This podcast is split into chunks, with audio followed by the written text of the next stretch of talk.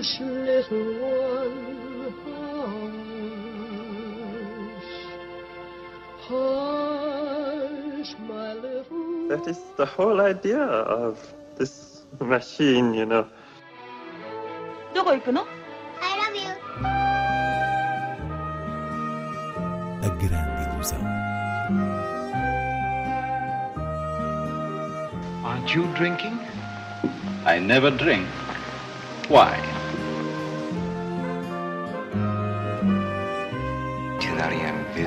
Hiroshima. J'ai tout vu.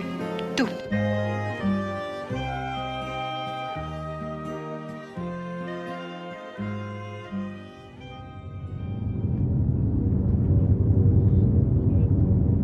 Zona de Interesse, de Jonathan Glazer, vencedor do Grand Prix no Festival de Cannes. É a estreia, a começar a grande ilusão. Inês Lourenço, um filme sobre o horror do Holocausto que não o mostra diretamente. É um filme muito perturbador por essa razão, mas também no sentido em que nos faz questionar a própria condição de espectadores. Enfim, antes do mais, para contextualizar, esta é uma visão veiculada pelo livro homónimo de Martin Amis do modo de vida de uma família alemã em pleno Holocausto, sendo essa família composta por um comandante de Auschwitz, a sua mulher e os filhos, que têm a vivenda de sonho construída literalmente do outro lado do muro do campo de concentração de Auschwitz. E o que hum, o realizador Jonathan Glazer propõe é um acesso doentio a essa forma de vida imaculada que esconde e sublinha o horror atrás do muro, ou seja, através de um absoluto requinte técnico e da criação de uma atmosfera em que o som, o, o ruído de fundo e mesmo a banda sonora de Mika Levy são cruciais para o mal-estar que se quer uh, infundir, o espectador fica dentro de uma bolha ascética de desumanidade que se apresenta pelas imagens mais esteticamente irresistíveis, plácidas e de tons brancos e verdes do jardim que traduzem a expressão de Hannah Arendt da banalidade do mal.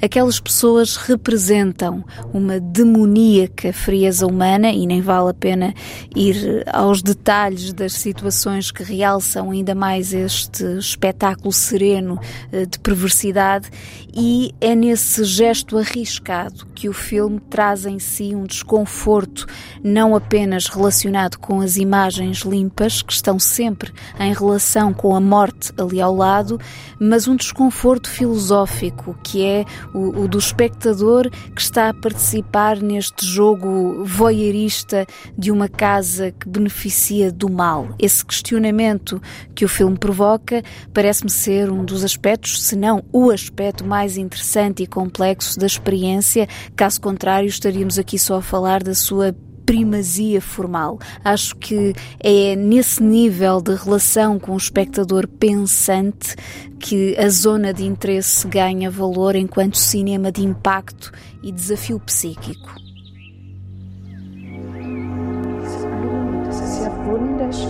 Ja die Azaleen da. Hier gibt es auch Gemüse. Bisschen Kräuter, auch Rosmarin. Hier ist rote Beete. Das ist Fenchel. Die Sonnenblumen. Ja. Und hier ist der Kohlrabi. Die Kinder essen wahnsinnig viel Kohlrabi. Die herrliche Zeit, die wir im gemütlichen, gastlichen Hause verlebten, wird immer mit zu unseren schönsten Urlaubserinnerungen gehören. Im Osten steht unser Morgen. Herzlichen Dank für eure nationalsozialistische Gastfreundschaft. Chegam também às salas Rosinha e outros bichos do mato de Marta Pessoa e Os Delinquentes de Rodrigo Moreno. Rosinha e outros bichos do mato é um documentário que parte da exposição colonial portuguesa de 1934 no Porto, Palácio de Cristal, para refletir sobre as imagens dessa exposição, em particular a de uma mulher guineense chamada Rosinha, no sentido de fazer um estudo do racismo português, muitas vezes confundido com etnografia e uma dimensão exótica no modo como se fotografaram as mulheres negras, que aqui se colocam em relação com o símbolo nacional da mulher minhota. A realizadora Marta Pessoa usa o arquivo iconográfico disponível para trabalhar e desconstruir o, o, mito persistente de que Portugal não é um país racista, mas acrescenta também um lado performativo e de entrevista que complementa com o discurso do presente a visão que nos chega do passado. É sobretudo um objeto com o mérito de recuperar um exercício de confronto necessário com a nossa história. Por sua vez, Os Delinquentes, do argentino Rodrigo Moreno, filme que hum, venceu o Grande Prémio do Júri no Le Fest, traz um efeito refrescante que já tínhamos sentido o ano passado com outro filme argentino, Trenkelauken, de Laura Citarella, um dos filmes, um dos grandes filmes de 2023, que narrava o desaparecimento de uma mulher através de um livre e fascinante dispositivo romanesco. Ora, os Delinquentes é uma criação dessa família de narrativas livres, longas e comprometidas com uma certa aventura existencial aqui na forma de um roubo. Temos um funcionário de um banco em Buenos Aires que um dia decide fazer as contas do dinheiro que precisa para não trabalhar o resto da vida e, no acesso regular que tem ao cofre do banco, executa o roubo tranquilamente e arranja um cúmplice, que é um colega do banco, para guardar o dinheiro enquanto ele estiver na prisão.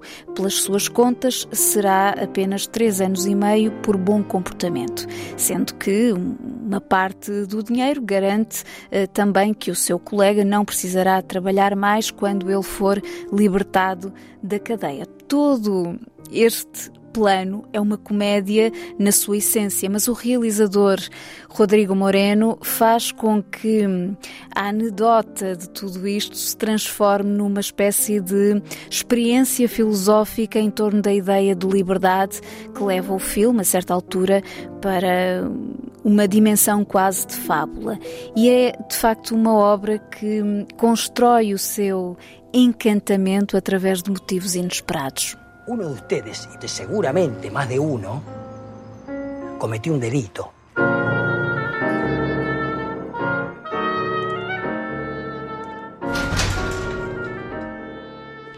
Román Moreno.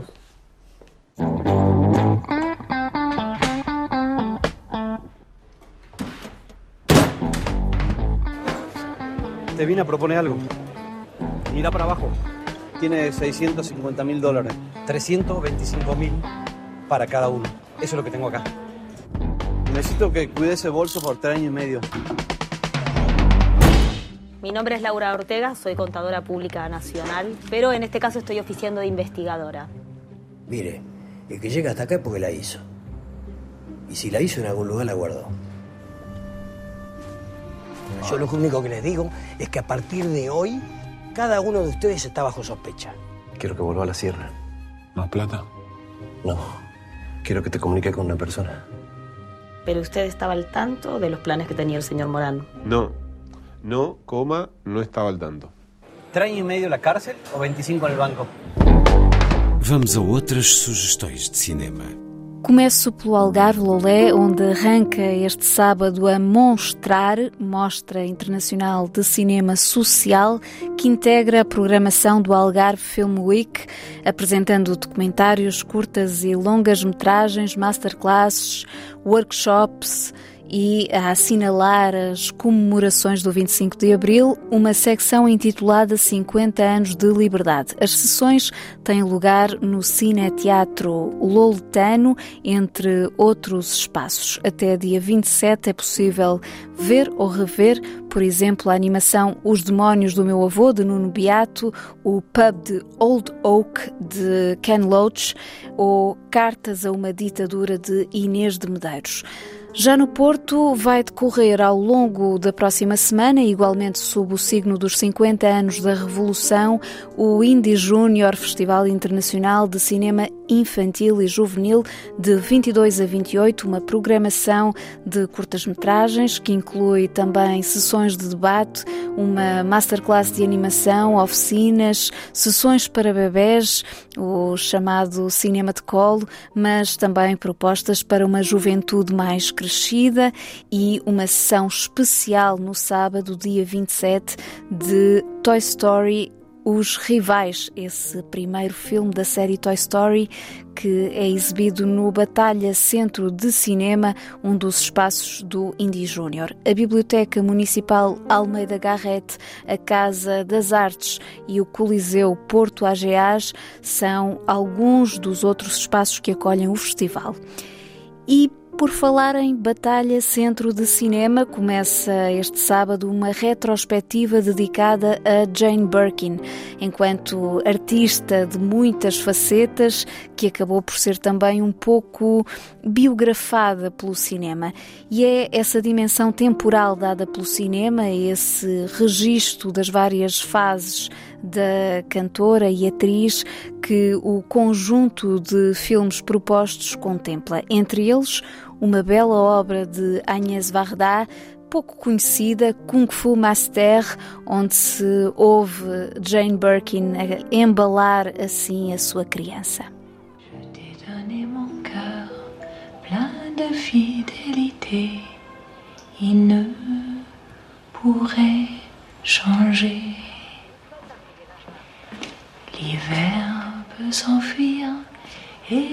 printemps bien-aimé peut s'écouler.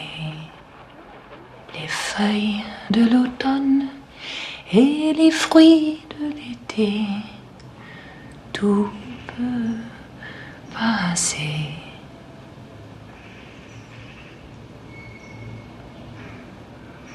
Mais tu me reviendras, ô mon doux fiancé, pour ne me plus quitter.